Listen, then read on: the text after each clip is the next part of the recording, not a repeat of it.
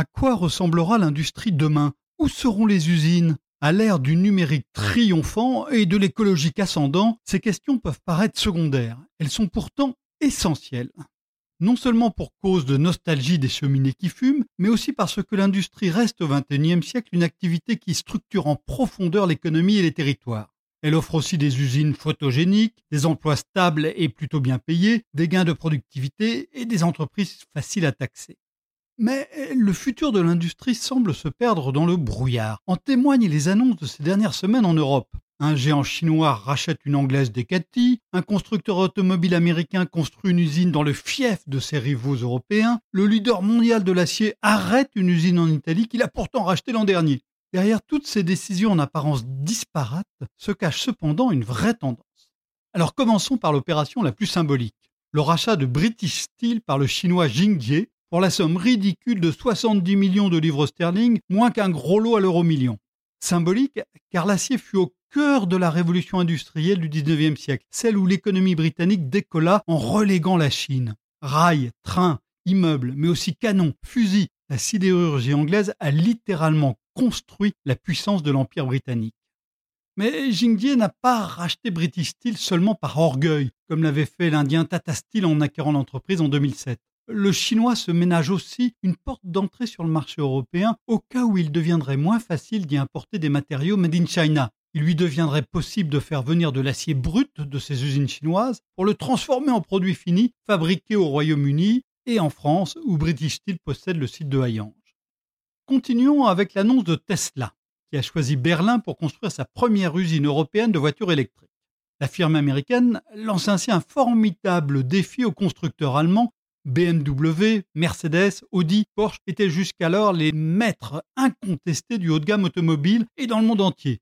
Le patron de Tesla, Elon Musk, leur fait aussi un pied de nez en choisissant non pas une région de l'Allemagne réputée pour son savoir-faire mécanique, comme le Bade-Württemberg ou la Bavière, mais la capitale allemande qui attire plutôt l'high-tech. La voiture n'est plus ce qu'elle était. Outre-Atlantique, les nouveautés les plus excitantes sont d'ailleurs présentées maintenant au Consumer Electronics Show de Las Vegas et non plus au bon vieux salon automobile de Detroit.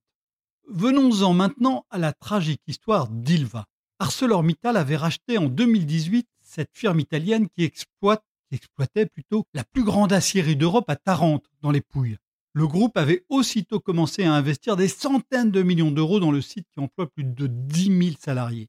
Mais les difficultés techniques se sont accumulées alors que les prix de l'acier plongeaient pour cause d'afflux chinois et surtout le gouvernement italien est revenu sur l'immunité accordée à l'acheteur sur les délits environnementaux commis sur le site avant son acquisition.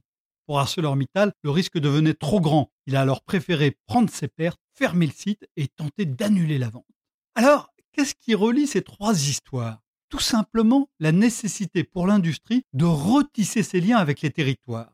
Au début, l'industrie est née dans des lieux précis, près des mines où se trouvaient les ressources fossiles, de l'eau qui apporte l'énergie et favorise le transport, et, aussi les clients. Et puis elle s'en est peu à peu affranchie, parfois jusqu'à l'extrême. Des sites ont été ravagés par la surexploitation. Le Japon et Singapour ont construit des industries surpuissantes sans le moindre avantage comparatif. Et, la quête des rendements d'échelle a parfois mené à construire une seule usine pour desservir le monde entier. Cette logique, eh bien, elle a touché ses limites. L'industrie n'aura bientôt plus d'autre choix que de redevenir plus respectueuse de son environnement pour cause de normes, de réputation et d'accès au financement. Elle devra aussi redevenir plus proche de ses clients pour des raisons écologiques, commerciales et politiques les gouvernements sont de plus en plus regardants sur le contenu local des productions et n'hésitent plus à remonter les barrières douanières.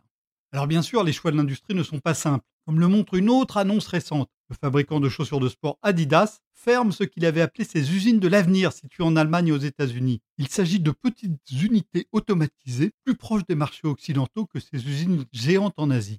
Rien n'est écrit d'avance. Comme le montre une récente étude de la Fabrique de l'industrie sur la France, il n'y a dans l'implantation des industries ni fatalité territoriale, ni fatalité sectorielle. Bien des voies restent possibles pour construire l'avenir de l'industrie. Retrouvez tous les podcasts des échos sur votre application de podcast préférée ou sur leséchos.fr. Ever catch yourself eating the same flavorless dinner three days in a row? Dreaming of something better? Well, HelloFresh is your guilt-free dream come true, baby. It's me, Kiki Palmer. Let's wake up those taste buds with hot, juicy pecan-crusted chicken or garlic butter shrimp scampi. Mm. Hello Fresh. Stop dreaming of all the delicious possibilities and dig in at HelloFresh.com. Let's get this dinner party started.